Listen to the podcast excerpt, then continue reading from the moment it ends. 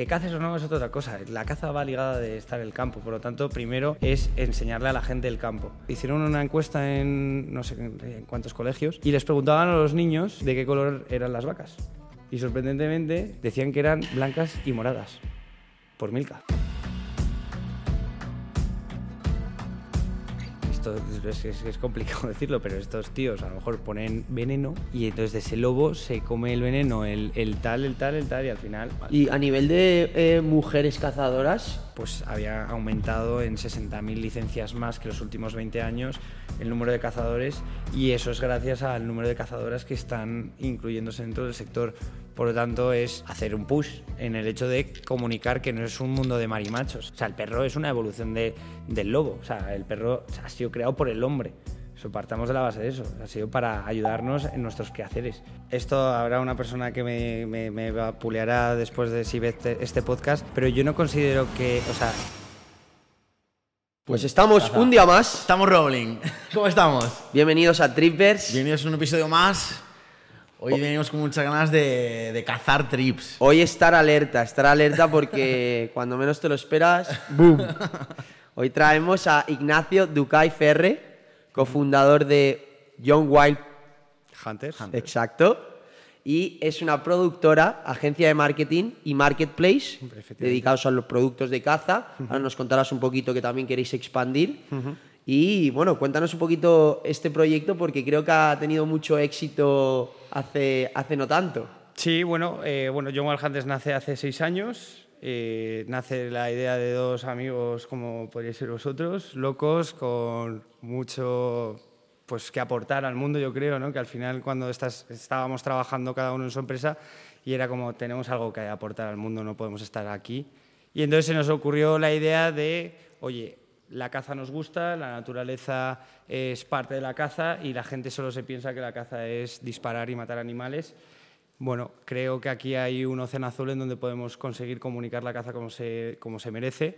Y entonces empezamos a pues bueno, crear lo que era la estructura de oye, tenemos que intentar comunicarlo por medio de las redes sociales, por lo tanto nos creamos una cuenta de Instagram, de ahí empezamos a hacer que ese mensaje pues, se validase y validase que lo que estábamos transmitiendo era lo que, lo que queríamos llevar a la sociedad y que fuese aceptado, y de ahí al empezar a producir documentales para expandir ese mensaje y meterlo en las televisiones, pues fue, como digamos así, la continuidad. Una vez ya empiezas como productora y bueno, pues ves que hay product placement, que hay marcas de por medio, pues claro, vinculas a esas marcas dentro de las producciones audiovisuales, entonces surge la agencia de marketing y luego cuando ya tienes esas marcas que venden esos productos, le das ese soporte de vídeo y de fotografía, pues dices, joder, si yo puedo meter todo esto en un marketplace donde yo recomiendo productos que yo pruebo, a los cazadores no les engaño, además les doy ese valor añadido de productos testados por John Hunters, validados nosotros en, en, mitad de la nada en Kirguistán y que te ayudan de verdad, pues le das ese valor a las marcas que, que están buscando. Entonces, bueno, pues eso, después de seis años y de, pues eso, como sabéis, el mundo del emprendimiento es todo altibajos, pues eh, frente a todas las penurias que hemos pasado, siempre tenemos el objetivo en mente de que, eh, y mucho trasvasado de la naturaleza, que todo es muy duro, nada, ni nada es predecible, todo, todo tú te despiertas por la mañana y nunca sabes qué te vas a encontrar en este mundo del emprendimiento. Y entonces, pues de repente dices, aquí hay un punto de inflexión que como empresa que queremos aportar y queremos crecer, pues vamos a apostar nuestro 100% y nunca perder ni tirar la toalla. Entonces, eso es una cosa que creo que, y que recomiendo a todo el mundo que tenga pasión por lo que le gusta, que estoy seguro de que alguien que luche por sus sueños nunca dejará de luchar e intentar conseguirlos, por supuesto. Y ahí es, pues, llegar a donde estamos es fruto del esfuerzo, del buen hacer humildad y trabajo, mucho trabajo. Qué guay, tío, qué guay. ¿Cómo ha sido este proceso? Porque dices que ahora, bueno, ahora tenéis productora, agencia de marketing, el marketplace. Claro. Pero ¿cómo, cómo fueron los primeros años, los, primeros pasos? Joder, los primeros pasos son dos, dos niños, porque éramos dos niños, eh, estábamos en la universidad y era pues teníamos que crear porque todo parte de una idea alocada que se nos porque os he contado todo muy genérico a nivel empresarial pero obviamente todo parte de un comienzo y es pues dos amigos compartiendo una jornada de caza en el campo eh, pues estábamos con un diluvio universal eh, cazando una montería, para los que no saben qué es una montería, pues es eh, en un terreno, se sueltan unos perros, hay unos animales, unas reses y se ponen unos stands, unos puestos, cazadores, esperando a que los perros pues, les traigan las piezas para que sean cazadas. Esto es un medio pues, que se hace para regular la cantidad de animales que hay en una zona determinada y que ayuda al ecosistema a que no pues, haya un exceso de población, que deriven enfermedades o que, bueno, pues que haya un equilibrio. Como no hay depredadores en, España, solo el lobo, pues al final los animales van creciendo por población básicamente y porque no hay un depredador que los pueda eh, reducir en número y entonces el hombre o el humano tiene que ser el que, como ve eso, lo regule. Entonces estábamos en una montería tranquilamente y bueno, pues entre amigos, jajajiji, después de tres horas tuvimos un lance, eh, nos cruzó un jabalí le cazamos y mi, socio me grabó el lance. Entonces, pues la emoción de la caza es no solo el disparo, sino todo lo que es pues la lluvia, el que has estado aguantando cuatro horas en un puesto. Bueno, pues esa emoción la transmites y la capturas en un vídeo y de repente llegas al animal y los cazadores cuando cazamos, la manera de recordar estas aventuras es haciendo la taxidermia, que es inmortalizar ese animal en tablillas de madera donde pones los cuernos, los colmillos y lo habréis visto en muchas casas de cazadores que lo ponen en la pared. Pues es una forma de, eh, uno, pues darle ese respeto al animal porque no lo has cazado por nada, sino que, oye, pues te enorgulleces de cazarlo y mostrarlo, pues solo cuelgas y además te sirve para recordar esa historia.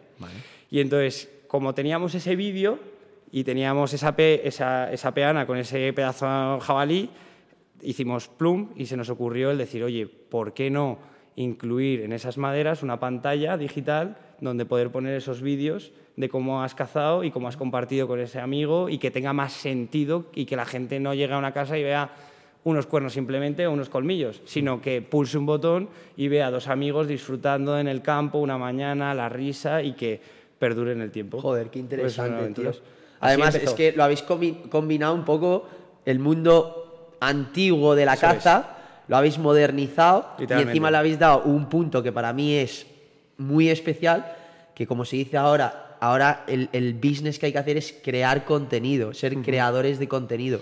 Entonces, claro, combinar esos dos mundos es, como un dos por uno. Modernizáis un campo que ya era tradicional. Eso es. Se lo hacéis saber a la gente, lo mostráis de otra manera y encima creáis ese contenido moderno de redes sociales, crear comunidad. Me parece muy interesante. Lo que mola mucho es, em, si tú lo llevas a la antigüedad, desde que el hombre es hombre ha sido cazador, ¿vale? Y la manera pues, de representar el cazador del, digamos así, del poblado de turno, ¿vale? Antiguo, era él, pues que colgaba, el cazador, pues era el, el que traía la comida, por lo tanto era la pieza fundamental dentro de, las tribus antiguas. Entonces, si tú lo piensas, nosotros desde ese momento en el que el primer hombre cavernícola colgó su primer trofeo en la cueva, hasta el siglo XXI que llega John Wild Hunters, la única modernidad que se le había hecho a esto era ponerle una madera, para que fuese elegante y ponerlo en una pared. Entonces nosotros cambiamos la tendencia totalmente, utilizamos las nuevas tecnologías para darle ese valor adicional que el hombre de la caverna le hubiera encantado enseñarle a sus amigos de turno cómo cazó su mamut. ¿Sabes? Que dices, ostras, me enfrenté a un mamut. Sí, sí, me enfrenté a un mamut, míralo. Si hubiese podido, él lo hubiera, lo hubiera mostrado, porque es una manera que la gente no sabe que cuando tú vas a cazar un animal, inviertes muchísimo tiempo, esfuerzo eh, y contribuyes un montón, eh, pues ahora al día de hoy, en, los locales, ¿sabes? En la gente local, pues porque viven de proteger esos animales, entonces, pues los, tips que le dejas, eh, el hecho de que tú estés ahí, están ganando dinero. Pero bueno, que esa gente vive gracias a que cazadores vayan ahí. Entonces, un cazador eh, cuando invierte su tiempo y su dinero en esos animales, pues lo que quiere es sacarle, digamos así, el mayor recuerdo posible. Entonces, bueno, pues ese ejemplo del pasado a hoy creo que hace ese switch totalmente y esto a los americanos, por ejemplo, no se les ha ocurrido, que digo, oye, pues me siento hasta orgulloso porque dicen que vamos 10 años por detrás de los americanos y ellos no habían hecho tampoco ninguna modernidad en este aspecto y de hecho nuestra visión a futuro, por supuesto, es este producto que lo tenemos ahí stand-by porque ha pasado demasiadas cosas, pero habéis preguntado a los inicios, empezamos con eso. Es el futuro, ¿no? digamos así, también, aparte, que tenemos ahí una escalabilidad brutal porque los animales se cazan pues todos los años infinitos, entonces hay capacidad de poder vender muchísimos de estos. Escalar a nivel empresarial, ¿no? Antes que, un, apunte que quería hacer yo, que has dicho lo de Estados Unidos, sí. ¿no crees que eso de que, porque tío, es bastante raro que en Estados Unidos no lo hayan hecho ya? Entonces, yo que me gusta analizar a nivel sociológico, a lo, mejor, a lo mejor quizás el mundo de la caza es un mundo como muy conservador, de unas determinadas tipos de familias o de ideologías que a lo mejor no se lanzan a nuevas aventuras, que para mí ha sido un golpe maestro lo vuestro, porque es un mundo tan interesante, tan misterioso que la gente no sabe, pero lo habéis modernizado con algo que a lo mejor esas familias o esa gente que le gusta la caza ni se le pasó por la cabeza. Por supuesto, y eso es, eso es una barrera de entrada que nos hemos encontrado, el cómo cambias, te lo acabo de decir, cómo cambias a una persona que está acostumbrada desde que el, el hombre cavernícola ponía eso en la pared, ahora decirle, oye, tienes una pantalla les cuesta. ¿Qué pasa? que en Estados Unidos van enganchados o van pegados a una cámara porque el americano a nivel cultural es muy de mira lo que he hecho, cómo lo he hecho, hasta dónde he podido llegar, superar los límites, ¿no? Al final... total, total. Los americanos son muy de... No quiero que suene despectivo, pero de fardar, ¿no? De las acciones que ellos hacen. Y entonces el darles ese soporte para que con sus amigos cazadores digan, tío, es que me tiré dos semanas en mitad de Montana eh, intentando cazar este ciervo con arco. Pues es que cada cazador que sabe lo que cuesta ir ahí y cazar con arco, llegar y tirarte dos semanas sobreviviendo en mitad de la nada, claro, le tiene respeto. Y entonces es una cosa de entre cazadores, pues el decir, este animal no me lo estoy inventando, porque podría inventarme que he estado un mes. No, no, es que te lo muestro y entonces ahora ya es una realidad. Joder, y a nivel de modelo de negocio, o sea, ¿cómo empezasteis a monetizar al principio? Entonces, eh, se nos, creamos esta idea y entonces pues ahí ya nos pusimos en contacto con pues una empresa de unos amigos conocidos que tenían una impresión de 3D porque teníamos que dar forma a esa, esa carcasa donde incluir una pantalla. Luego nos pusimos en contacto con los chinos para producir esa pantalla que fuese de calidad, pues de alta definición. Ahí todavía estamos hablando hace pues seis años cuando empezamos con, con, esto, entonces el 4K se nos iba de precio, entonces queríamos primero validar el producto, por lo tanto pantallas en HD, luego hablar aquí queríamos que fuese también producto made in Spain o ensambled en Spain. Entonces fuimos a unos madereros aquí en España que eran capaces de hacer ese cuadrado perfecto para incluir la pantalla, que no se cayese, que pudiese aguantar la batería muchísimo tiempo en las fincas, porque al final es un producto que tú a lo mejor lo dejas en tu muro donde tienes todos los trofeos, pero vas cada dos meses y lo que no quieres es llegar y que no tenga batería. Entonces ponerte en la situación 2.000 cosas que pueden ser problema a futuro y darles esa, solución. Cuando ya empezamos a, ver que éramos capaces de, crear ese primer prototipo y lo creamos, ya hablamos de crear grandes cantidades. Entonces pedimos y un, préstamo de 25.000 euros al banco y dijimos, pues venga, vamos a intentar sacar esto adelante. La manera de monetizarlo, ahí es cuando surge la productora de visual y ahí es donde empezamos a sacar documentales para financiar la parte de las wall screen, que era lo que nosotros pensábamos en ese momento que va a ser lo que iba a escalar. Pero como todo en esta vida, tú te piensas que tienes aquí la llave del éxito y de la meca de todo, pero te enfrentas a, culturalmente a un sector que es España, que es muy tradicional, que no ha enganchado una cámara y que al final no quiere muchas complicaciones, ¿sabes? Es una, es una, es una cuestión de educación. Entonces, a base de tiempo, pues cuando vean que, que, es una pena, ¿no? Muchas veces pasa esto, que tienes que ir al extranjero para ver que cuando ha funcionado aquí, ahora sí que tiene que funcionar aquí, cuando debería ser al revés, cuando ya lo tienes aquí, aprovechalo y que luego sean los otros quienes digan, en plan, joder, los españoles, mira los que listos y, y ¿por qué no hacemos nosotros lo mismo? Pero bueno, culturalmente los españoles somos como somos y entonces nos dimos de frente contra un bueno, pues un muro de piedra que no éramos capaces de...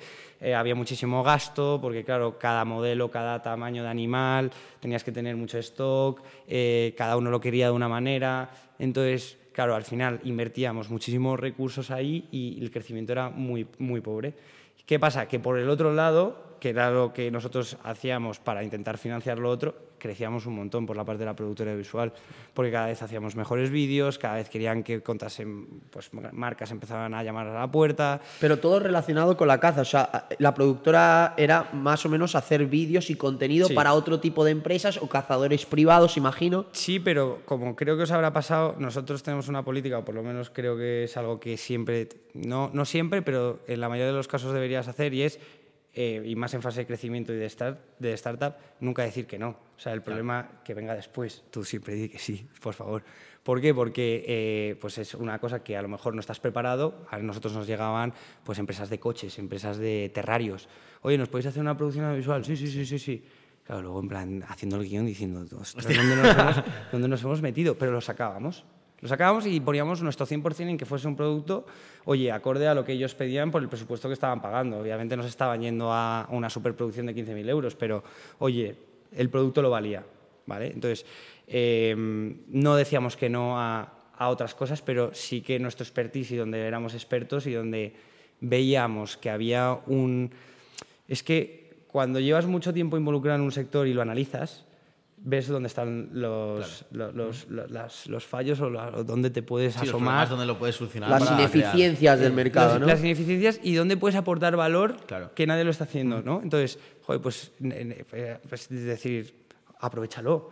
Si vamos a apostar por esto, eh, era una, una, apuesta de riesgo al 100%. O sea, a mi familia, que no son cazadores, yo les tuve que vender, oye, tengo esta idea de vender pantallas con una madera claro, a una persona que no entiende la caza dice, ojo, Ignacio, lo veo, pero no lo veo. Ya, lo veo, pero no lo veo. Entonces me dijeron, tienes dos años para demostrar que esto lo puedes sacar adelante. Entonces, una involucración al 100% sin parar y, de hecho, más del 100% porque, como todo, es que si quieres destacar, cuando la gente está descansando, tú estás trabajando. O sea, y ahora mismo, eh, de esas tres partes del negocio, ¿cuál es la que más os reporta beneficios? Entonces, eh, esa productora iba creciendo, iba creciendo, y como digo, como iban apareciendo marcas y veíamos que podíamos darle otro soporte, ¿sabes? Más allá simplemente de, oye, hago un documental y te promociono, no, ahí ya empezamos a... Esto ya entra dentro de la fase lanzadera, cuando nos cogen, que sí que lo tocamos, pero claro, empiezas a darte cuenta que tienes que darle un valor añadido a tu cliente y tienes que mm, ser diferencia, o sea, diferenciarte de tu competencia, ¿no? Y entonces ahí es donde decimos, joder, si nosotros somos los que hacemos las producciones audiovisuales, las que les gestionamos sus campañas de comunicación, de marketing, y los que encima además le damos un soporte donde poder vender esos productos que estamos promocionando, es que, es que el speech es súper sí, muy potente, sí, sí. O sea, es que ¿quién va a decirte que no? O sea, me haces marketing, yo no me preocupo de nada y encima luego me dices que me lo vas a vender y me das un soporte de 10 y de calidad, pues tío, vamos para adelante. Entonces, ahora donde estamos centrados y donde está creciendo mucho más el negocio es sobre todo en la parte de la productora y en la parte de agencia, pero el gigante dormido, digamos así, es el marketplace porque lo estamos engordando. ¿Por qué? Porque lo que estamos haciendo es captar, captar, captar, captar. Y entonces va a llegar un momento en el que de repente busques cualquier cosa y te derive a John Walhantes.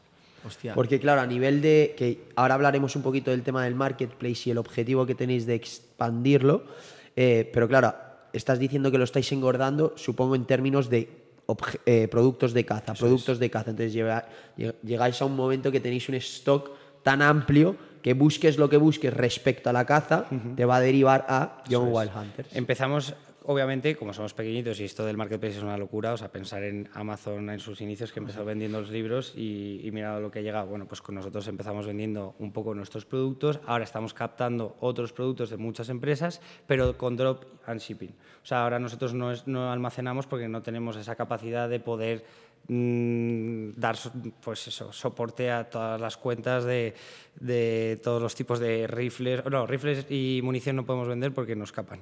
Pero óptica, yo que sé, no podemos comprar 50 prismáticos de 2.000 euros, claro, pues no, tenemos capacidad. La idea futuro, por supuesto, es tener nosotros el stock y que el customer experience sea de 10, ¿sabes? Claro, claro. una, pregunta, antes de entrar ahí, el, el, ¿cómo entrasteis? O sea, porque tenéis marketplace, Tenéis una productora y tenéis una agencia. Pero a nivel de marketplace, supongo que para que la gente te confíe en ti para comprar un producto de otra empresa eh, dirigido en tu marca, en John Wild Hunters, ¿cómo conseguiste esa primera comunidad? ¿Todo a través de redes sociales? ¿Todo a través de Instagram? Es que la estrategia creo que es creo que debe, bueno, esto lo pongo como ejemplo, no digo que sea una, una llave del éxito, pero el hecho de no obsesionarte primero en los números, y esto es una cosa que voy a, cuando si queréis hablemos del tema de lanzadera lo, lo diré abiertamente, pero no hay que obsesionarse a veces con el tema de querer eh, facturar mucho muy rápido, sino el intentarlo ver como, oye, vamos a crear marca, vamos a hacer que la gente confíe en nosotros y cuando ya confíen en ti y vean que eres profesional, que haces las cosas como se tienen que hacer y que pues no tienes maldad y eres mm, transparente y lo único que quieres hacer es ayudar al sector, porque al final tú piensas que mi empresa se dedica a trabajar por los cazadores, tanto en defensa como darles ese soporte y que su experiencia cuando estén cazando sea la mejor, ya sea porque vean caza y la haya producido yo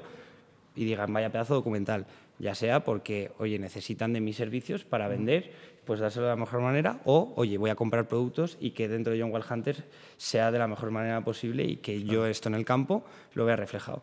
Entonces, nuestra, nuestra inversión en el primer momento fue siempre creer, o sea, crear la marca y que la gente nos conociese. ¿Cómo consigues hacer eso? Estando en todos lados.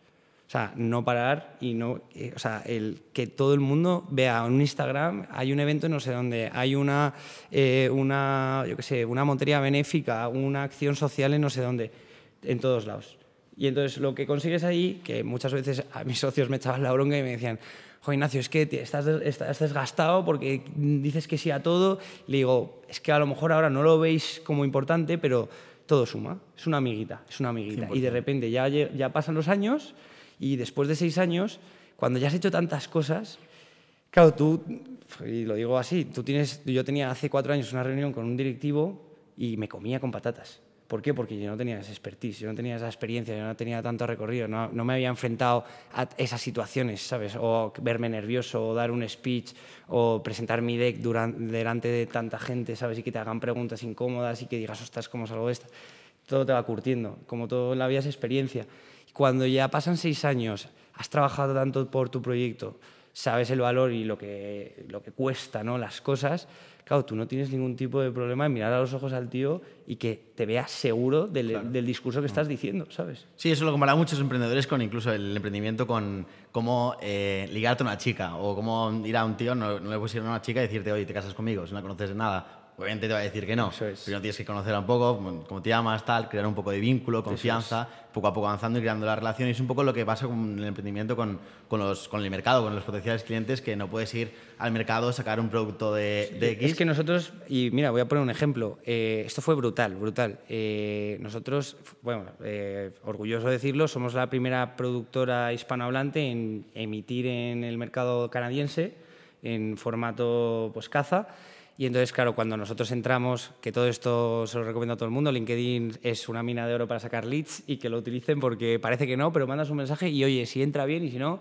pues no, el no lo tienes siempre. Entonces, tú lanza la caña, que luego de repente pescarás. Y entonces, pues pesqué al director de Sportman Channel, ¿vale? que es el grupo más grande de, caza, ¿no? para deciros como un Netflix, pero de la caza.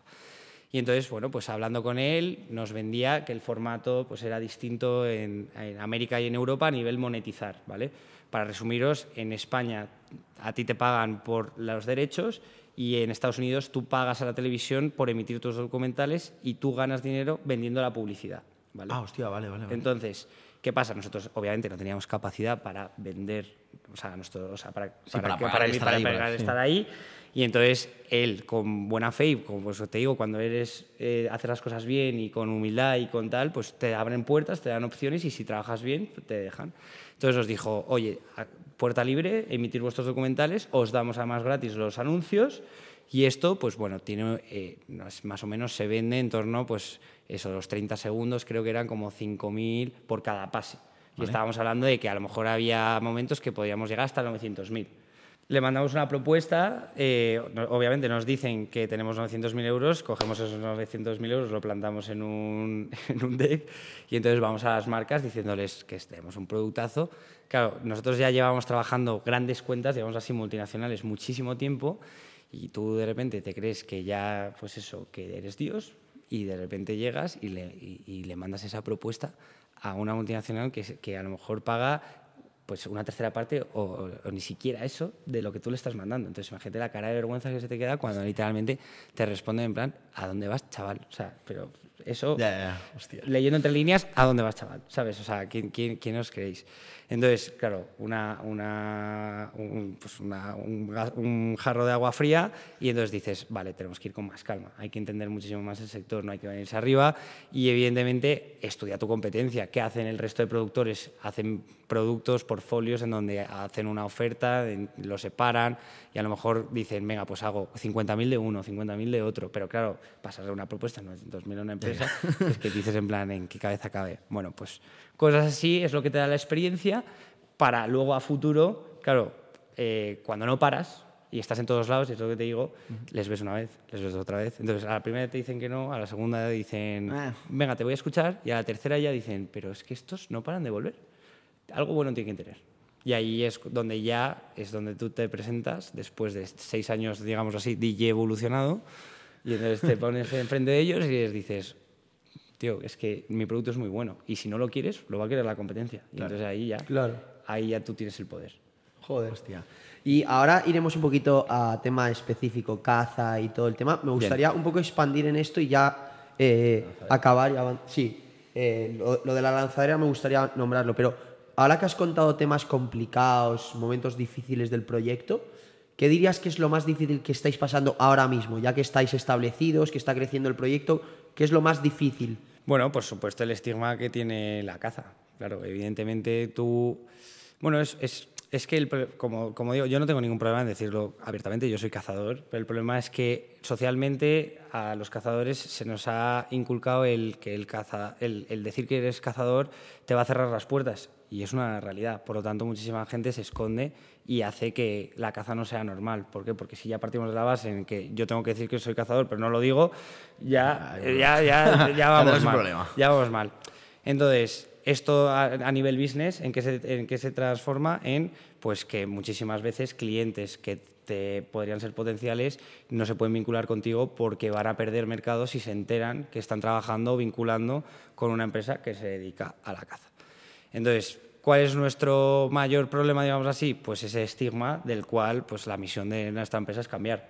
Por lo tanto, es un problema, pero es, una no, es que no nos gusta decir problema, porque al final los- es buscar una solución a, una, a un conflicto Cuestión. que hay. Sí, una, una- una cuestión que hay que realmente es por falta de entendimiento. Eh, ahora, si partiendo de cero, me gustaría haceros a vosotros yo la pregunta, y es, ¿vosotros qué entendéis por caza? O sea, ¿qué es la caza para vosotros? Vosotros alguien os dice, eh, es cazador y qué pensáis sobre él. Yo, yo personalmente pienso, pues se me viene en la cabeza la imagen de pues, una experiencia eh, normalmente colectiva, supongo, de gente que le gusta el campo, va al campo y le gusta matar animales. Vale. ¿Va? Y mm, supongo que obviamente implicará otras cosas, pero yo la imagen que tengo es de ir al campo a matar animales. Vale. Yo desde mi punto de vista, yo creo que son personas que les gustan las armas, les gusta el feeling, la adrenalina de disparar, de apuntar, de esconderse y estar ahí. eh, O sea, todo el concepto de arma yo creo que les gusta mucho. Y luego a nivel de animales, eh, sí que es verdad que en un principio pensaba que tenían un pensamiento negativo hacia los animales, de que se creían superiores como raza. Entonces, bueno, les voy a matar porque yo soy un humano y él es un ciervo. Eh, sí que es verdad que luego, investigando un poquito más, está toda la parte cinegética y toda la parte de que, bueno, cuidan el medio ambiente, etcétera. Lo que sí que tengo una cuestión ahí personal es que la caza ilegal sí que no lo, no lo veo. No, no, no veo cuál es la cuestión de ir a África y matar un elefante o una jirafa y ponerse con, al lado de la jirafa ahí. Eso sí que es una cuestión que me, Saluda a Juan Carlos. que me, que me cuesta entender. Vale. Eh, el otro tema, bueno, sí que supongo que les gusten las armas y tal, pero sí que creo que hay una cuestión más medioambiental y más Vale, pues profunda. respondiéndoos a cada uno, algunas cosas que habéis dicho tenéis la razón en el sentido de qué es lo que le llama un cazador, pero por ejemplo, ahora te lanzo una pregunta, ¿qué suena mejor decir, mato jabalís o cazo jabalís? Cazo jabalís. Vale, pues eso es una parte de comunicación. El cazador caza, no mata. El asesino mata. ¿Por qué? Porque yo hago la caza con respeto. O sea, yo cuando voy a cazar lo hago desde el mayor respeto al animal, intento que sufra lo menos posible y le voy a dar un, último aprovechamiento que es en la carne, por supuesto, ¿sabes? Intentar que esa pieza que ha batido, la mayor mm, forma de, de, recompensarle pues, su muerte, digamos así, es aprovechando con mis familiares y mis amigos esa carne. Vale, pero si, por ejemplo, si a mí me matan, a mí me da igual que me maten con respeto o sin respeto y que si me matan luego lo disfrute con sus familiares. ¿Cuál es la diferencia entre, entre matar con respeto y sin respeto. O sea, básicamente es lo que, lo que dice Alex es que han decidido por ti cuándo termina tu vida. Que, que, alguien que no soy yo ha decidido que mi vida tiene que terminar. Vale, pues ahí es donde te digo en el que tú tienes que poner en valor el decir, ¿tú qué crees? ¿En un individuo o en la especie? Te pregunto. Yo en el individuo. ¿Tú crees en el individuo? Vale, pues si tú creyeses en el individuo, la especie no existiría. ¿Vale? Y te explico el porqué. Porque tú imagínate que tú, como puede pasar, por ejemplo, ahora aquí en la Sierra de Madrid, si no es más lejos, Em, el macho montés, la cabra hispánica, ¿vale? Es un animal que se reproduce muy bien y que, pues, eh, con poquito, pues hasta pueden tener, eh, yo qué sé, pues dos, dos crías eh, pues, por parto, ¿no? Y entonces, en muy poquito tiempo, la población crece.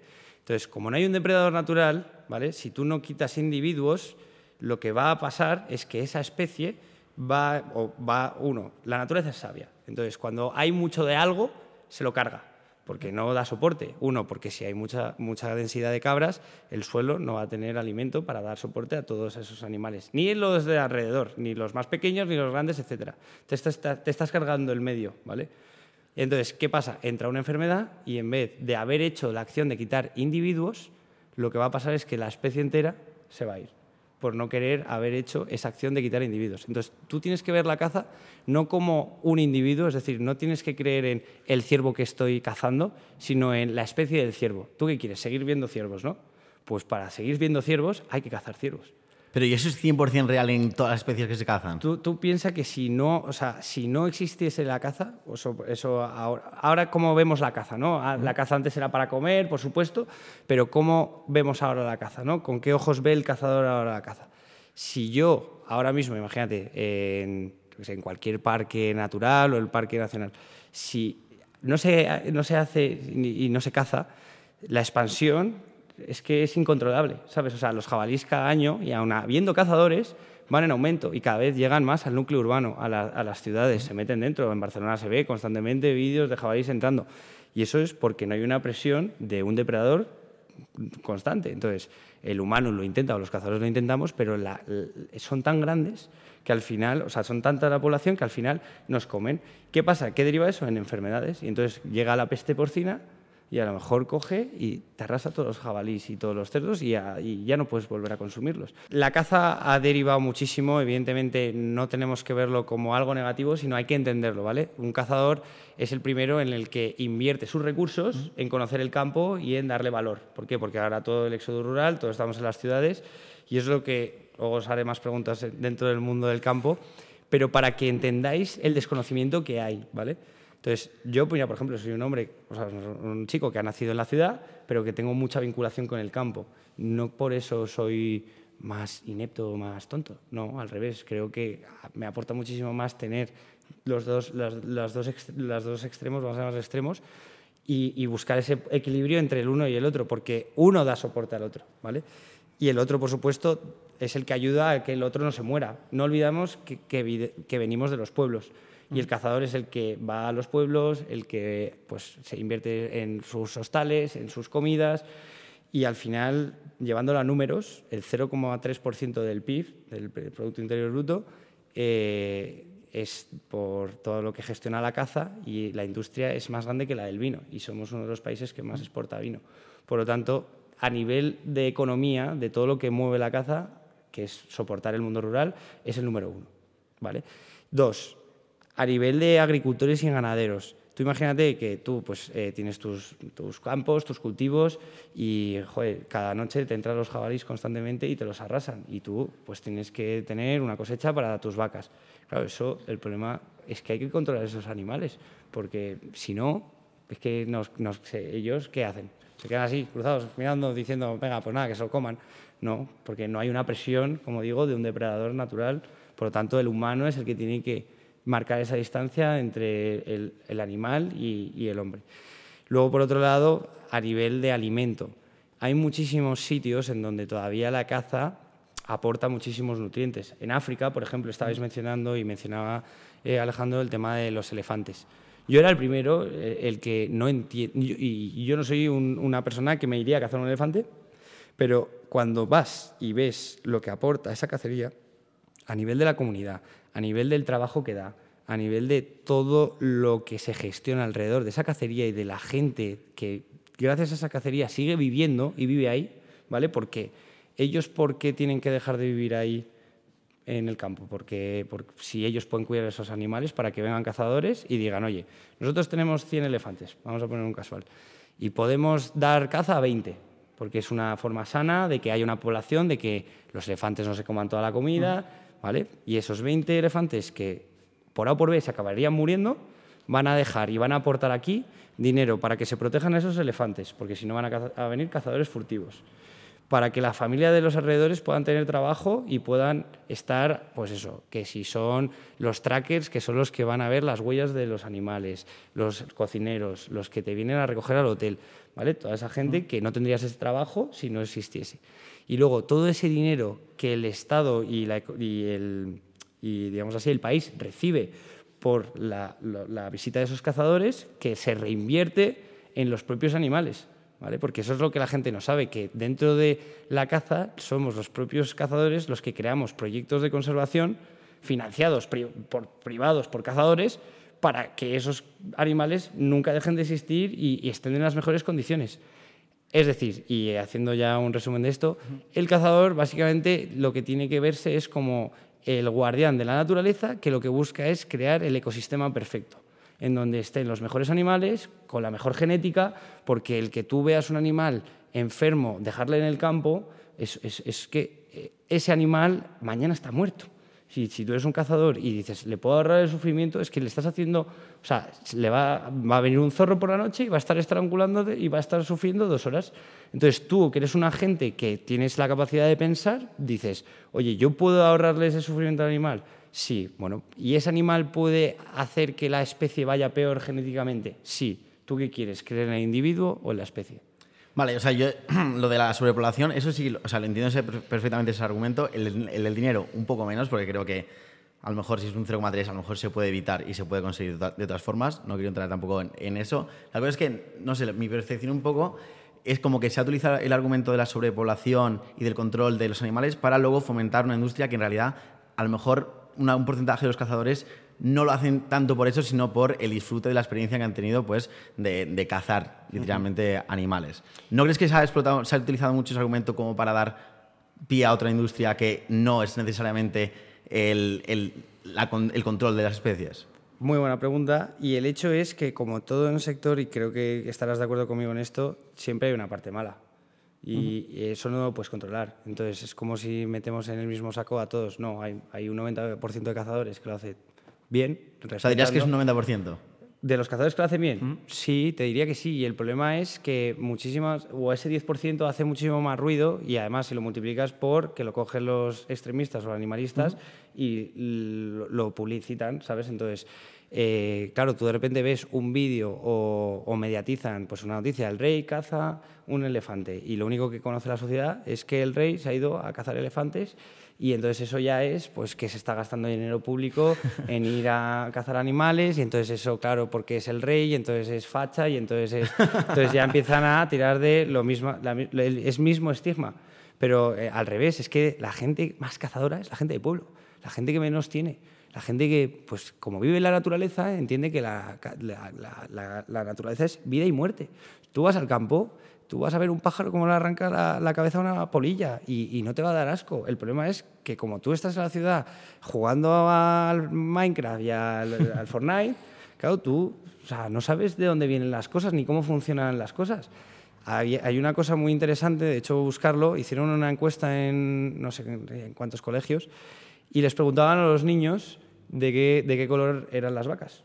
Y sorprendentemente, no sé exactamente el porcentaje, pero era muy elevado, decían que eran blancas y moradas. Por Milka. Por Milka, ¿no? Eso es lo que te iba a decir. Claro, pero es que eso dice muchísimo de la sociedad actual. El desarraigo que hay del mundo rural es brutal. Se vio muchísimo en el COVID, cuando salimos todos del COVID, todo el mundo, claro, estaba en su casa encerrada, que buscaba naturaleza, libertad, Y ahí la gente se acercó muchísimo más. De ahí la gente, los cazadores que estábamos, pues mm, siempre estamos en el campo y entonces la gente que de repente coincidía con un cazador y veía que, que es que no hacemos ningún mal. O sea, que es que al final somos unos agentes que además no decimos, además de hecho, rehuimos que venga más gente al campo para tener nuestra tranquilidad, pero el hecho, lo único que buscamos es un entendimiento. O sea, yo no te digo ni que quieras cazar ni que, ni que tengas que cazar. Yo lo único que digo es que, al igual que yo puedo respetar ciertas cosas, mientras que no sean malas, sean legales y que dentro de lo ético pues sea ético, pues yo no te voy a decir nada. ¿Por qué? Porque, primero, uno, porque no lo conozco.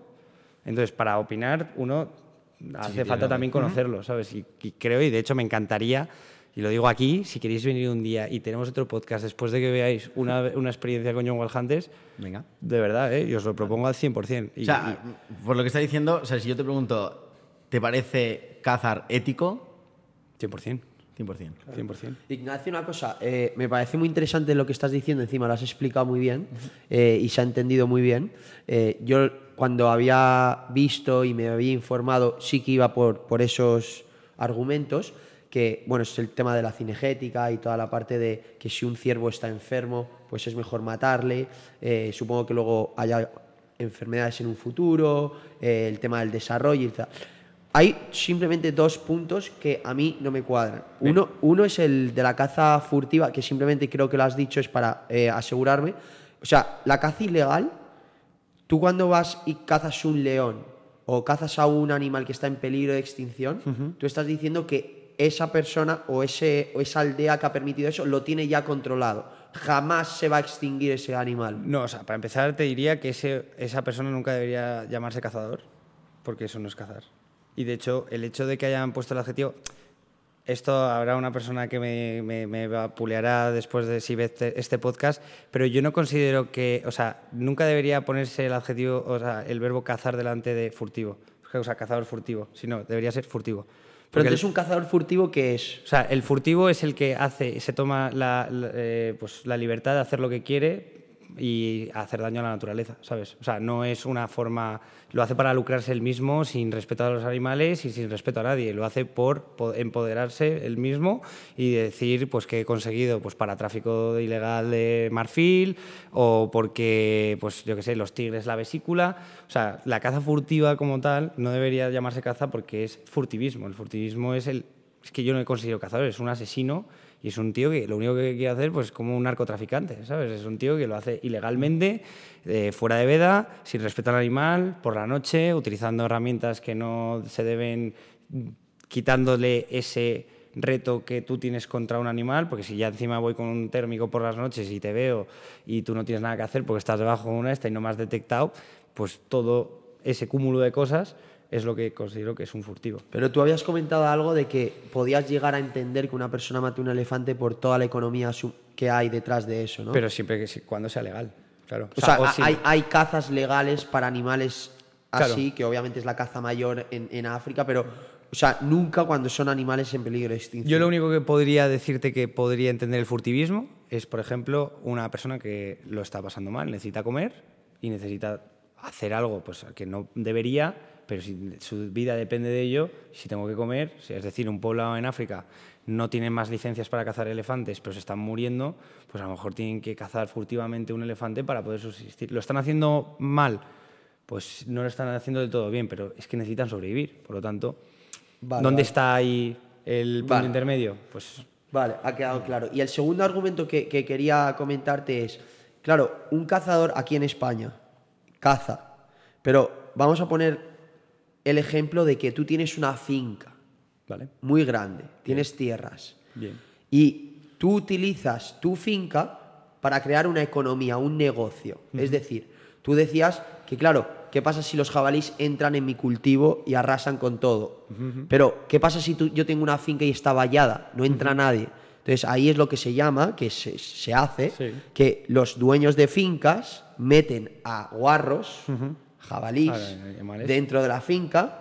Luego hacen estas organizaciones donde se juntan todos, la gente paga para, con una escopeta dentro de mi finca, matar a los guarros. Claro, es una caza cinegética, porque me estoy cargando a guarros que están dentro de mi finca y son demasiados. Pero es que tú en tu primer momento fuiste tú el que los metiste dentro, para tú lucrarte de ese negocio. Entonces ahí ya no estamos hablando que respetas el medio ambiente y de una forma natural controlas toda esa cadena, sino que tú la manipulas para tú beneficiarte económicamente. Efectivamente, y de hecho hay una, eso es una de las cosas que nosotros, por ejemplo, en New World Hunters estamos totalmente en contra y llamémoslo cercones. No es lo mismo una finca cerrada que una, un cercón. ¿Por qué? Porque la finca abierta, oye, yo soy una persona, como te digo, que creo en la especie, ¿no?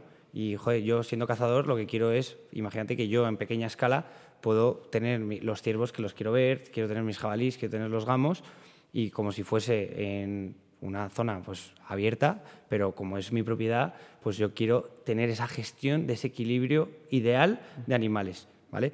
Para mantener todos esos animales y que eso, exista, eh, eso exista, hay que invertir un dinero. Entonces, muchos de, muchos de los recursos que se hacen en las monterías se reinvierten, como te digo, en los animales, que por A o por B se van a morir independientemente. Es como si me lo trasladas a las vacas.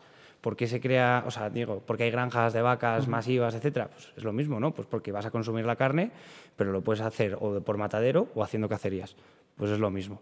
Ahora bien, esos animales viven totalmente libres, se autogestionan ellos solos, aparte se les apoya eh, con alimento, etcétera, por si lo pueden pasar mal, y que de alguna manera es lo que te digo de que aporta al, al medio rural, al de alrededor, que pues los perros cuando hayan la montería puedan tener dinero, que toda la gente de la comarca de alrededor o los hoteles que se quieran a dormir tengan eh, beneficios y obtengan beneficios porque vaya esa gente. Yo lo que critico es, dentro de esas fincas que son, pues fíjate, 2.000 hectáreas y hacemos una mancha a lo mejor de 400 hectáreas, es que le quedan 1.600 hectáreas para escaparse a ese animal. Y ya te digo yo, 2.000 hectáreas es un montón.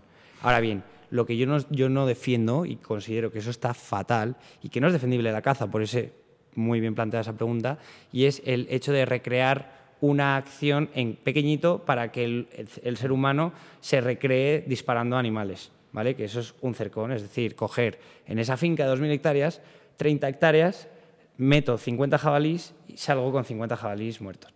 ¿Vale? Eso es una cosa de la cual nosotros, por ejemplo, estamos en contra porque no es defendible. ¿Cómo voy a defender yo eso? Yo no te puedo defender eso. Eso es una cosa que se ha creado, una, una parte lucrativa, pero que de alguna manera esa parte lucrativa, viéndolo desde una perspectiva que aporte, pues da mucho soporte a muchas familias. Es lo único. Pero como muchos otros sectores que pues hacen cosas que no deberían hacerse, pero se hacen. Supongo que las familias, las dueñas de las fincas, porque luego va mucha gente a esas fincas pagan su puesto y hacen esa actividad. Y una cosa, tú cuando dices que, los cazadores o los grupos de cacería reinvierten el dinero en cuidar a los animales, ¿cómo, cómo es eso? Pues mira, por ejemplo, te pongo dos ejemplos que hemos grabado además nosotros. El primero es el proyecto más grande que se ha hecho de conservación en España, aparte del, del, lince, el de águila real, imperial, pues por ejemplo del bisonte europeo. Encontraron restos en el norte de España, en Atapuerca, pues restos fósiles de que había bisontes. Entonces, oye, no se sabe si había bisontes o dónde, hasta dónde llegaron, ¿no? Bueno, pues cazadores han puesto su finca para que eh, trajesen eh, bisontes europeos hasta Andújar y lo único, no quieren cazarlos, simplemente quieren cuidarlos, que la población crezca y cuando haya una población sana, soltarlos y que sea otra especie más dentro de las que haya, porque, ¿por qué no? ¿no? Entonces, esos proyectos, digo, joder, pues qué orgullo que sean los propios cazadores los que los financien, porque de otra manera no, o sea, de verdad, y os, y os invito, si no os mando todos los links, a que veáis la cantidad de proyectos de conservación que están financiados por los propios cazadores. Porque, como te digo, yo lo que no quiero es ir al campo y no ver nada. Yo al revés. Yo es que hay muchísimas veces que tú te piensas que yo voy al campo y me pongo a pegar tiros. No, es que, de hecho, otra de las cosas que me gustaría es enseñaros un vídeo y ver vuestra reacción después. De, bueno, de hecho, os lo, pongo después para que... haber traído un iPad o algo. Sí, no, bueno, ahora os enseño el móvil. no, podemos hacerlo en John Wild Hunters. Los chicos de Tripper reaccionando a esto que no tenían ah, ni puta idea de, de Ah, no, me fliparía, eh. Si queréis lo grabamos, lo, grabamos ahora. Venga, ser. Y, y, bueno, no, pues eso, que yo entiendo que muchas veces, eh, claro, es como, esta gente le gusta ver morir a los animales. Es, digamos así, un sentimiento encontrado, ¿no? Tienes un sentimiento de que si pudieses muchos cazadores lo dicen, pulsar un, como la pesca, ¿no? Pulsar un botón y, poder volver a, vivir esa experiencia y darle la vida otra vez al animal, lo harías. Pero en la parte como caza, es que nosotros no hemos inventado la caza. Partamos de la base de que venimos de una evolución gracias a la caza. Y por desgracia o por, por, cómo es la vida, la caza es y termina cuando, obviamente, te has comido al animal, pero cuando acabas con la vida de ese animal. Y eso es así. Un león, lo único es, pues cuando va a cazar una cebra, no espera que la cebra se muera, se la come viva, porque no tiene ese concepto de... Una cosa, si no hubiera el problema de la sobrepoblación de, de, animales, de especies, lo, lo que has comentado, ¿tú crees que la caza debería desaparecer? Nunca, porque si la caza desapareciese, desaparece. yo te digo que desapareceríamos. Es la única cosa que nos ha acompañado desde que somos, o sea, es lo único que te queda, o sea, intrínsecamente, tú piensas que ahora porque tú vas al supermercado y tienes de todo. Tú vete ahora a una a una isla desierta y no tienes nada, ¿qué harías? Bueno, plantas. Te mueres. Cazar. Bueno, a ver, sí, pero ahora mismo con, los recursos que tenemos. No, no, no, los recursos. Ahora mismo tienes, te vas en un barco, de repente pues se inunda y de repente estás en una isla. ¿Qué tienes sí, que pero hacer? ahora mismo el, mundo real no es eso, no estamos en una isla desierta. Pero si tenemos recursos para sobrevivir tenemos con recursos, otras cosas. Pero y si no, os vuelvo a lo mismo. Ahora porque partes de la base de que los tenemos, pero si no los tuviésemos, ¿vale? ¿Qué, tendrías que hacer? ¿Qué tendrías que...? Vale, cazar. yo, entiendo que en la historia ha habido momentos en los que hemos tenido que cazar, pero en este momento en el que tenemos recursos para eh, pues sobrevivir con otras cosas, a lo mejor ya no es tan necesario ya, como antes. estás poniendo una hipótesis de que si los animales no, no hubiese sobrepoblación, pero sí que la hay. Claro. Claro, por eso te, por esto he dicho que si no hubiera sobrepoblación. Es una hipótesis que no existe. Es, que es como si fuese. Como la misma de la isla. Por eso yo digo que hay que ponerte en la, en, la, en la hipótesis de que ahora el cazador hay que verlo no como yo cazo para comer, no, yo cazo para conservar el medio y crear el 100% del ecosistema natural que el propio hombre se está cargando. Es decir, ¿por qué hay este problema? Porque las ciudades crecen, los animales se retiran, pero los animales en sus núcleos crecen. Entonces llega un momento en el que el conflicto es inevitable. Ponle solución. Claro, intenta, dice, no, hay que esterilizarles. Bueno, se intenta esterilizar y el que tiene, se supone que está esterilizado aparece con crías no, no, está funcionando. O sea, eso no funciona. Porque eso sí que lo he visto que, muchos, desde, desde, Pacma, por ejemplo, he visto que, pero dando la entrevista he visto que sí que hay, como hablan de alternativas para, para, para hacer eso y controlar Obviamente, con, con, cosas como Pacma nunca vamos a llegar a un entendimiento porque somos dos, dos extremos, uno contra, ¿vale? Pero yo lo que sí que, bueno, nunca lo llegan a entender, pero es que de verdad me encantaría que ver cuántas acciones hacen ellos en el campo es que no les he visto nunca, te lo juro. Y mira que estoy mucho en el campo, ¿eh? Pero nunca he visto a una Pacma hablando con un agricultor y diciéndole, oye, ¿cómo me ayudas con todos los destrozos de los jabalíes? No, no los mates. Claro. Eh, explícaselo tú, por ejemplo, ahora con el problema del lobo. ¿Cómo controlas a un depredador? Yo no sé. con otro depredador. ¿Qué depredador tiene el lobo más allá del ser humano? Nadie. Entonces, ¿qué pasa? Yo no te digo que hay que erradicar el lobo, pero hay que controlarlo, porque si hay un depredador que crece en número y está haciendo que esos conflictos con la gente que vive dentro del mundo rural, eh, ¿qué pasa? Hay que olvidarse. Claro, todo eso es, me, miro el ombligo, no, soy yo. No, es que hay que pensar en colectivo. Entonces hay muchísimos núcleos rurales que son atacados por lobos y que, de hecho, una de las cosas que flipé era que se tomó una decisión por autonomías, de, por comunidad autónoma, la votación del si el lobo sí o si el lobo no y de, repente ves que Ceuta y Melilla votan que no al lobo. Y entonces es como, dices, pero, pero vosotros qué tenéis que opinar de esto que no, que no tenéis ni lobo, ¿sabes? Entonces, el problema es desconocimiento y desinformación. Pero no estaría bien tener un depredador. O sea, hemos hablado que. Lo hay, lo hay, sí, sí. Por no, pero digo que, o sea, hemos hablado que precisamente en España hay un problema de sobrepoblación animal por el tema de que no hay depredadores.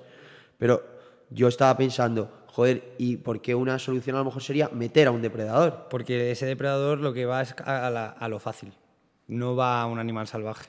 Te va, a ir al ganado, va a ir a las ovejas. Y al final, tener una manada de lobos matándote ovejas todos los días. O sea, pero a nivel. Tú piensas que un depredador, un lobo, bueno, una manada de lobos, tiene que comer como mínimo, pueden pasar tres días pues eso, multiplicado tres días por, lo, por individuo, imagínate, pues estamos hablando de 3 por 30, pues son casi 90, 90 animales.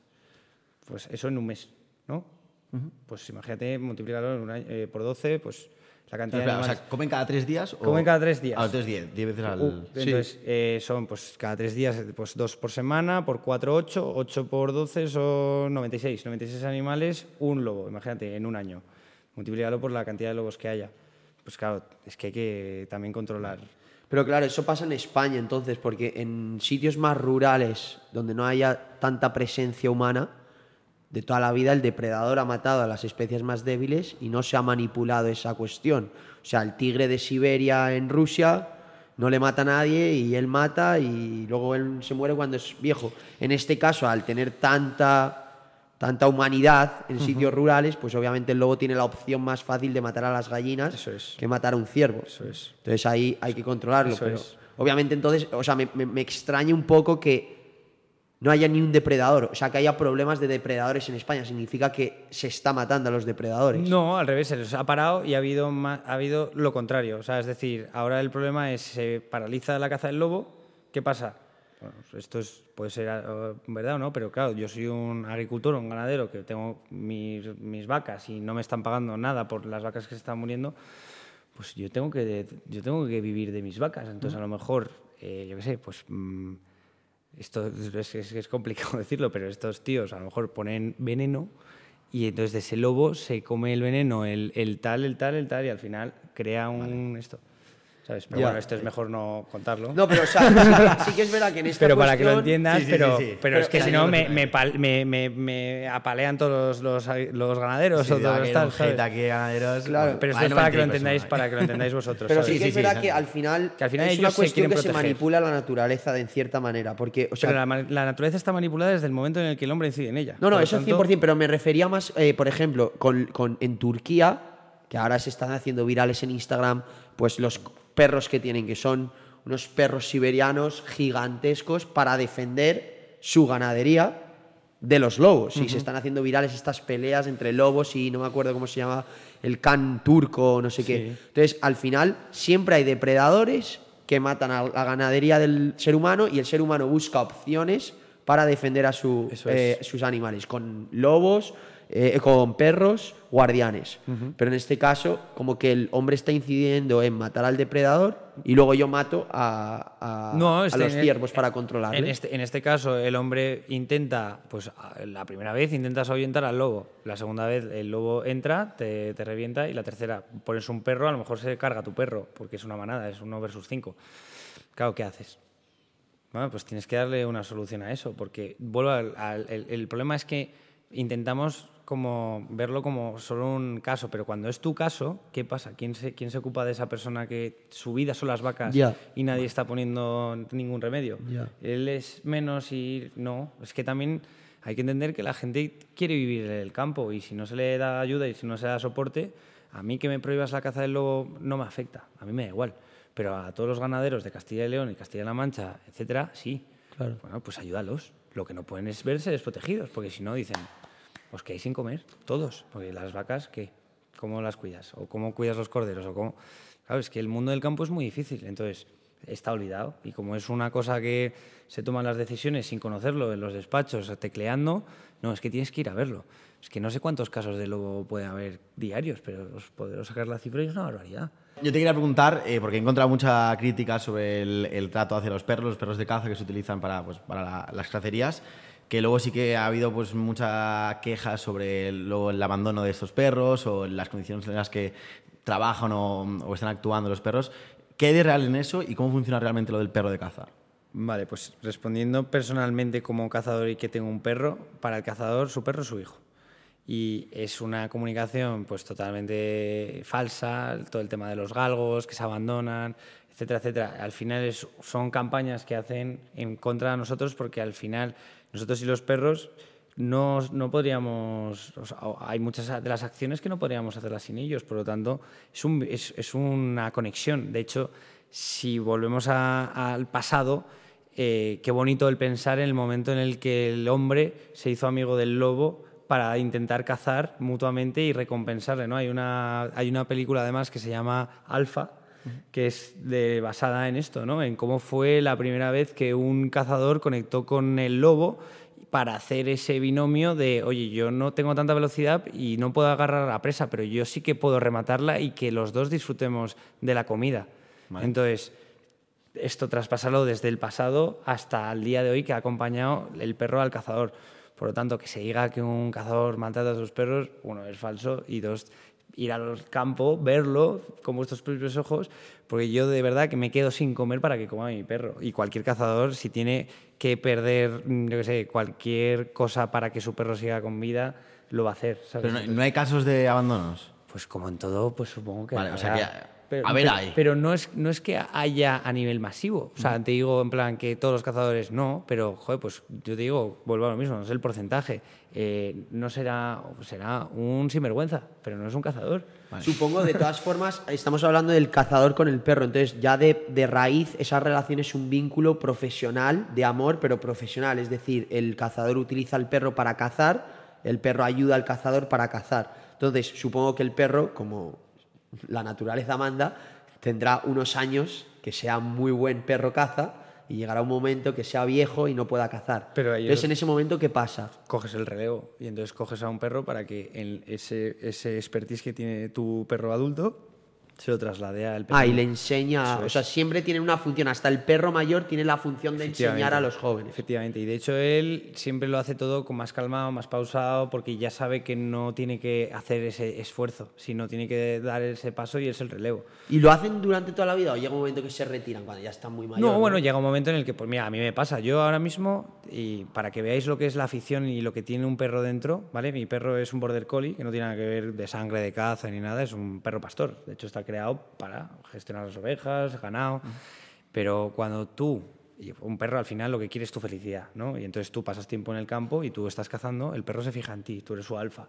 Entonces si tú ves que tú estás cazando, él lo que quiere es hacer lo que estás haciendo tú y ayudarte a que lo hagas.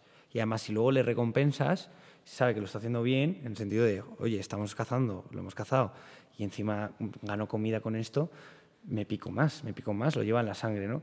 Entonces, a mí encantaría que lo vierais, de hecho, ojalá que vengáis y que veáis todo esto que os estoy contando, pero cuando yo a lo mejor cojo una correa o otra correa, el perro ya sabe que estamos cazando, está más emocionado que yo, pues ya sabe lo que es, que es pura naturaleza, puedo correr, puedo olfatear, puedo mirar, puedo ser perro al 100%, ¿vale? En vez de estar en un piso, que un perro pues a ver, el perro se ha creado pues todo tipo de perros, ¿no? Pero pues está el perro que llamamos así enano, pues para que no moleste y que haga caquitas pequeñitas y que no sea tal.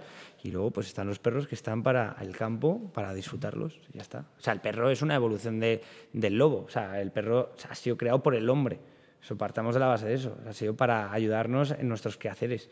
El lobo es el, el digamos así, el real, el, y el lobo es cazador. El perro tiene esos genes cazadores que se han ido pues, desarrollando en razas y en distinta variedad de animales en función de cada tipo de cacería. No es lo mismo un perro acuático, que lo necesito para que me ayude, pero que es que no es que le esté obligando, no, es que él está encantado de tirarse al agua a traerme ese pato y me traería 100 patos si, si, los, si pudiera, porque él, me hace, él sabe que me hace feliz a mí eso y él quiere hacerme feliz. Un perro al final es tu compañero, es tu hijo, es tu amigo, es tu compañero de aventuras. Y a mí me gustaría que nos guiases un poco en un día de caza. O sea, ¿cómo es? ¿Qué materiales utilizáis? ¿Qué armas? Pues somos muy, somos muy frikis, somos muy técnicos. O sea, no todos, ¿vale? Pero, pero el cazador es una persona súper meticulosa. Es una persona que necesita de, pues muy maniática en el sentido de tener todo bajo control, ¿vale? Organización, todo parte de una organización. Volviendo a lo mismo que aunque me repita, pero tú lo traspasas al pasado, ¿vale? Y un cazador pues necesitaba de saber cuáles son las montañas donde más los animales tienen querencia, porque a lo mejor hace más frío, menos frío, en función de la temporada del año, dónde sale el pasto, dónde no. Por lo tanto, para empezar, un cazador necesita de muchas horas de campo.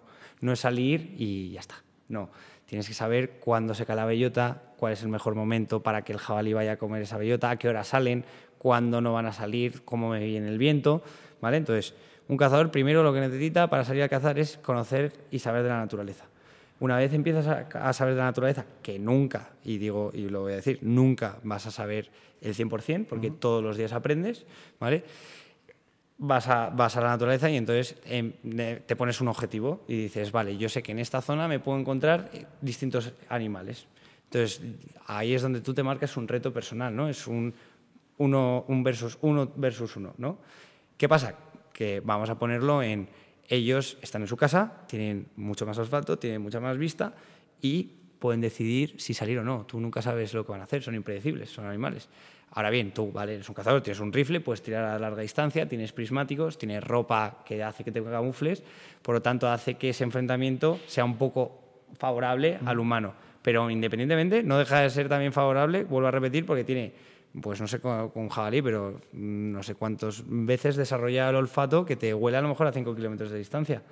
Bueno, eso es una cosa que yo no, yo no lo sé. O sea, yo a lo mejor el jabalí de la otra montaña sabe que estoy ahí y yo no tengo ni idea de que está.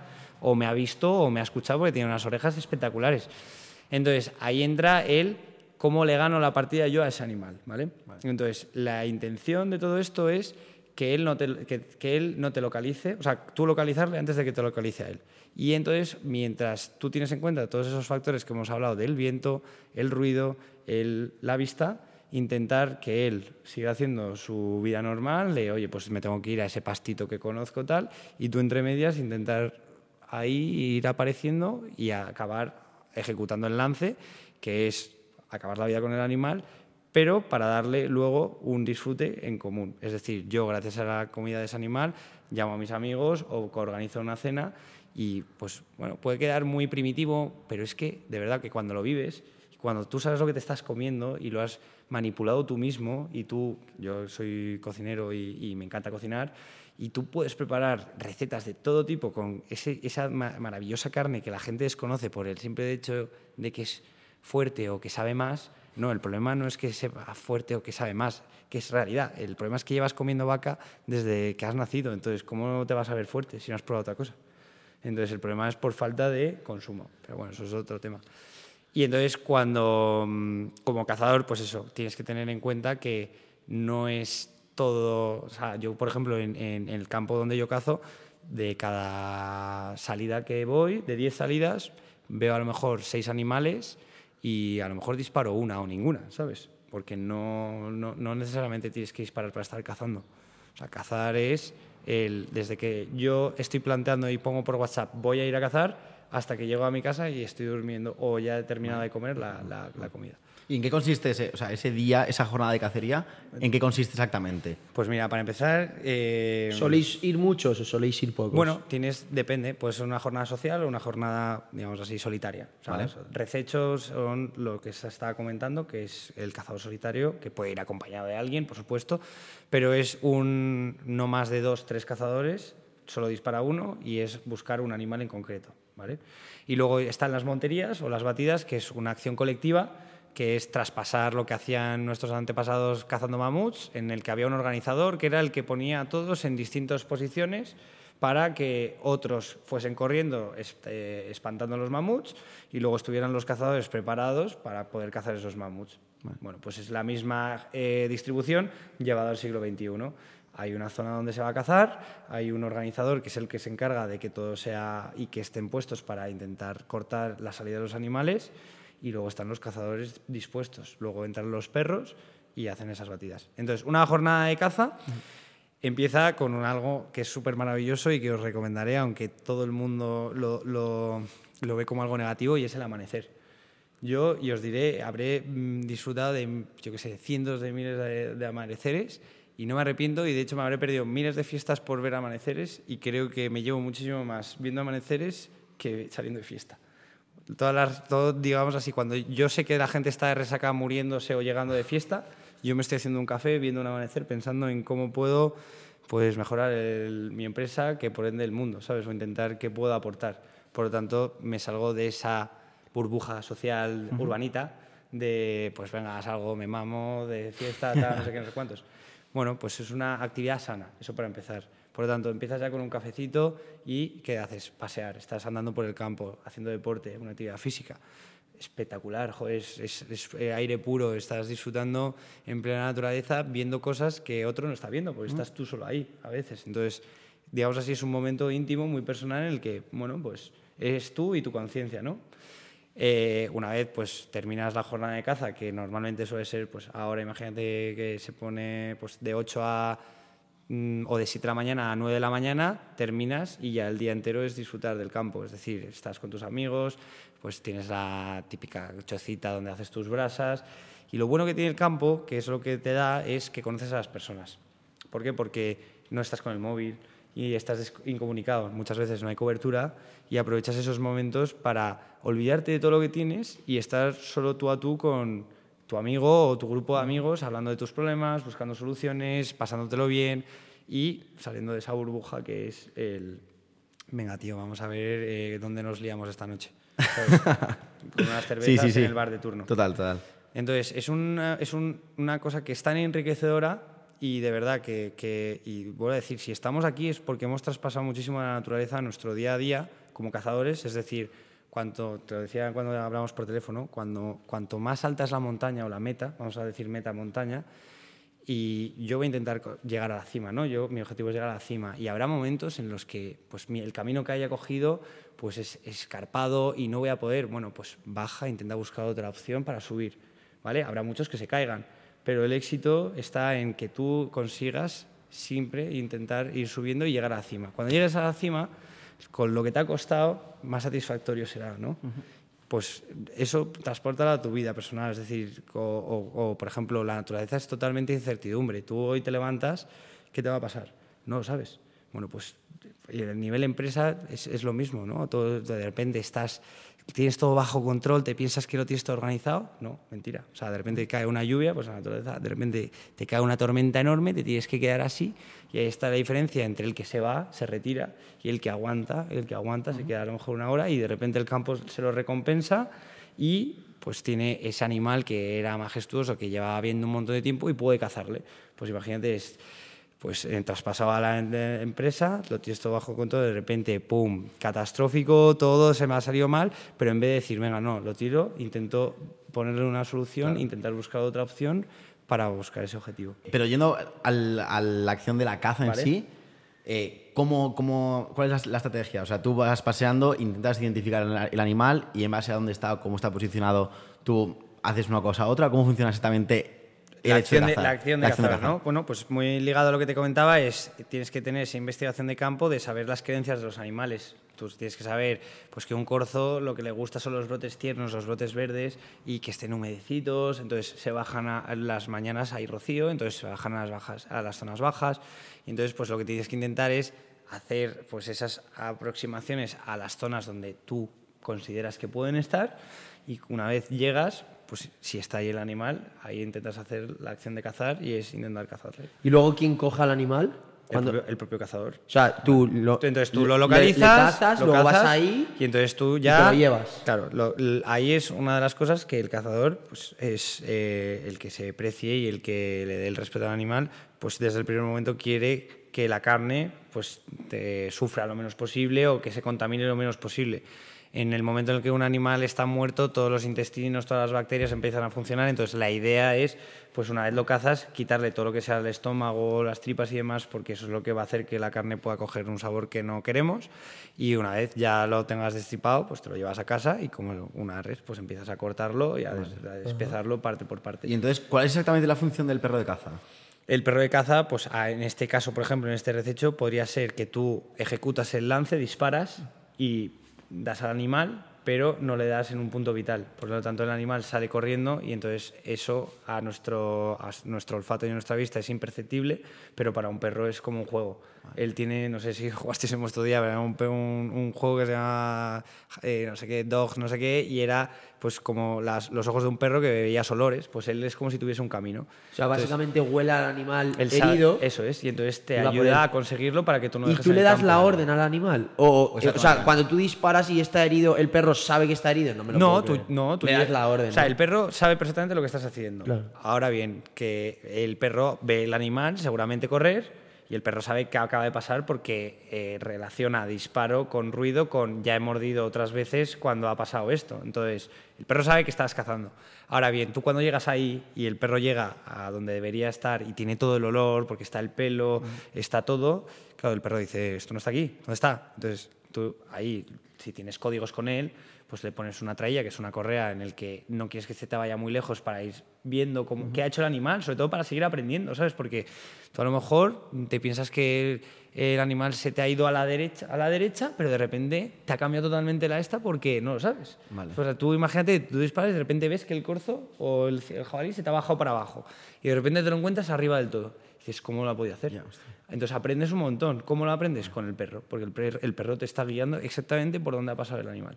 Entonces, ¿cómo se utiliza también el perro? Como, pues, esa, es que no me gusta llamarlo herramienta porque es, es parte de la caza, pero se utiliza para que ese animal no se quede en el campo y lo pueda aprovechar, ¿sabes? Entonces, la idea es que todo lo que se cace no se desperdicie. Y a nivel de, empresa, eh, Young Wild Hunters, eh, he visto que estáis intentando hacer esta intergeneracionalidad a nivel de darle vida, porque bueno, al final es un campo muy tradicional, de gente adulta. Entonces, ¿cómo estáis intentando transmitírselo a los jóvenes para que siga caza? ¿O tú ves que hay muchos jóvenes cazadores y siga habiendo? es, que pues puede pasar, mira, ojalá pase y, pueda pasar con, con, vosotros. Yo todo esto empezó pues porque yo, eh, por suerte, tenemos un campo familiar y me traía a mis amigos y entonces es simplemente el hecho de enseñarles cómo funciona el campo ya dicen, oye, pues es que viéndolo así me mola, tío, y quiero pasar otro día y quiero desconectarme de todo. Que caces o no es otra cosa. La caza va ligada de estar en el campo. Por lo tanto, primero es enseñarle a la gente el campo. Ya cuando entienden el campo, la caza está a, la, mano. O sea, lo, siguiente está la caza o la pesca. Porque es una manera de pasar tiempo en el campo y que tenga un sentido el disfrutar de la naturaleza y de obtener recursos de la naturaleza, que por algo lo tenemos. O sea, el hecho de no utilizarlo sería de tontos. Claro, claro. O sea, si la tentación nos ha puesto eso. Y por, curiosidad, ¿no, has mencionado a, cuánto, a cuánta distancia normalmente estás del animal cuando, cuando se caza? La, la idea es, el cazador que se precie, ¿no? Es intentar eh, que pues intentar acercarte lo máximo posible, vale. Para que, pues eso, sea como, de alguna manera, que el animal pueda tener también la posibilidad de detectarte, ¿no? Claro. Porque, claro, hacer tiros a lo mejor a dos kilómetros de distancia, pues claro, el animal la tiene todo perdido. Por lo tanto, intentas, pues eso, sí, aparte es que mola, el hecho de que te detecte y que te haya ganado la partida y dices, pues tío, me lo tengo que currar más. Sí, sí, sí. Pero nunca, nunca hay situaciones de peligro? ¿Nunca has tenido una situación en la que has sentido miedo, por ejemplo?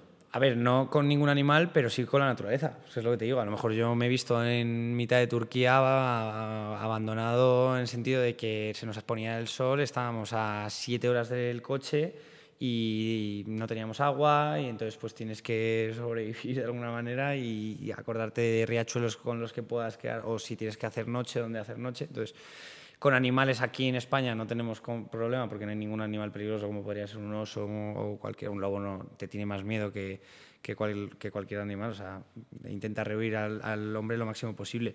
Entonces es más el hecho de que la naturaleza en cualquier momento pues vas andando, viene una tormenta de rayos y llevas un rifle que es literalmente cae por favor y reviéntame, así, que más que lo que te pueda pasar con los animales, por lo tanto no hay peligro. Y a nivel de eh, mujeres cazadoras, vosotros que estáis mucho en la industria, eh, ¿qué situación hay ahora? Pues mira, a nivel de la mujer en el mundo cinegético, siempre, siempre se ha dicho que el mundo de la caza es un mundo de hombres, pero creo que es un error de concepto que es por el hecho de, como hemos hablado, viene desde el pasado, ¿no? El hombre era el que estaba cazando y la mujer era la que se quedaba eh, pues, haciendo la, comida, ¿no? ¿Qué pasa? Que ahora todo ha cambiado y ahora lo que, lo que mola es ver esa unión de mujeres y hombres dentro de la caza y que comparten una misma pasión y que son totalmente compatibles y de hecho, joder, pues mola un montón el ver que la mujer se introduce mucho más dentro de la caza porque le da otra vida, ¿sabes? Le da una, otro pensamiento, le da una forma distinta, eh, bueno, y aparte... Eh, que, no está mal decirlo, porque además las chicas se preocupan muchísimo más del tema de la estética, entonces, joder, pues la caza parece que no, pero, joder, pues me tengo que poner esto, combinarlo con tal, y oye, pues a ellas les, les gusta, y es un, digamos así, una industria que te da muchas posibilidades a nivel pues de ir elegante, de ir bien mm. vestido, de, oye, pensarme que voy a ir, o, ¿sabes? Que luego también dependerá de la situación, etcétera. Pero, por ejemplo, salió una noticia, que esto lo, podéis buscar, que mm, en, en, Alemania pues había aumentado en 60.000 licencias más que los últimos 20 años el número de cazadores y eso es gracias al número de cazadoras que están incluyéndose dentro del sector. Por lo tanto, es hacer un push en el hecho de comunicar que no es un mundo de marimachos, ¿sabes? En el sentido de que no, que es que yo conocía a chicas que fliparíais con lo, eh, pues, femeninas, femeninas que son, pero luego están cazando como cualquiera y es la primera que se mancha de barro y, le da igual que le caiga tormenta, etcétera. ¿Por qué? Porque, joder, pues si mientras que eh, lo, lo, hagan de una forma pues respetuosa todas, ¿sabes? Y no... Es que no, no, luego, pues como en todo, pues está lo del tema de las envidias y tal, de una, tal, no sé cuántos, pero lo que veo es que entre ellas pues se apoyan e intentan que, que vean que no es negativo, ¿sabes? Qué bueno. Qué bueno. Pues, pues, oye, y por curiosidad, ¿qué tipo de armas utilizáis? O sea, eh, rifles has dicho, pero he oído arco también antes. O sea, habrá muchísimas, claro. Claro, bueno, pues a ver, esto ya es en función del tipo de cazador o. ¿Vosotros en particular, cuando estáis en España, por ejemplo? Eh, rifle y arco. Rifle y arco. Eh, ahí es, como todo. Es que el hecho es como ponerte objetivos de, difíciles, que es como, por ejemplo, te digo, ir a cazar un rebeco, que es una cabra que está a 2.000 metros de altura en escarpados de piedra, con arco, es un reto y no lo puede hacer cualquiera. Y ya te digo yo que, mm, vamos, le reto aquí a cualquier persona que se inicie en el mundo de la caza a ver si en el primer año es cazar un rebeco con arco. Vamos, le, invito. ahí para, No, pero básicamente porque necesitas muchísimo tiempo para, para entender cómo funcionan, que el arco es es tu ojo, o sea, tensas y es una flecha. Esto no es en plan. Y que a la mínima que te mueves se va y que tienes que quedarte a la distancia, pues eso, de 30-40 metros para que pueda la flecha dar bien. Entonces, que es muy complicado. Entonces, la gente, el problema que tiene es que ellos se piensan que tú vas al campo, están los animales, pam, pam, pam, al, coche y ya está. no, no, muy complicado. no, pero eso yo creo que sí que se ha entendido, vamos, yo lo he entendido que es jodido, muy jodido. Sí, bueno, hay zonas que a lo mejor hay mucha más densidad, pero hay muchas y hay zonas que habrá menos. Entonces, la caza se da como se da y, es, y eso te lo da la naturaleza. Es pues lo que te digo, un león pues no sabe lo que hace. Él tiene el instinto de yo tengo que hacer una cebra y me la voy a comer viva. Me da igual que esté, estará otro león. Bueno, pero el, ser humano sí que sabe, porque tenemos emociones y sabemos que el animal ahí está sufriendo, aunque él no sepa lo que es sufrir. Tú sabes que él está sufriendo, pero él no es consciente de lo que está pasando. Claro. Pero tú, como, como sí que puedes tener esa percepción del dolor, dices, oye, prefiero que no lo haga y, no, y ahorrarle el sufrimiento, ¿sabes? Pues muy bien. Yo creo hemos tocado todo lo que queríamos tocar. Sí, tenemos una última sección para conocerte mejor. Vale. De preguntas rápidas, son 10 preguntas rápidas, generales. Muy bien. Le hacemos a todo el mundo para conocerles. Vale. Así que nada, Triple Skill Questions con Ignacio Ducay. Muy bien. Un personaje histórico del pasado para tener una charla. Charles Darwin. ¿Vale? Bueno. Tres cosas que van a ser diferentes de aquí a 50 años. 100% los coches, las, las casas y la caza. ¿Vale?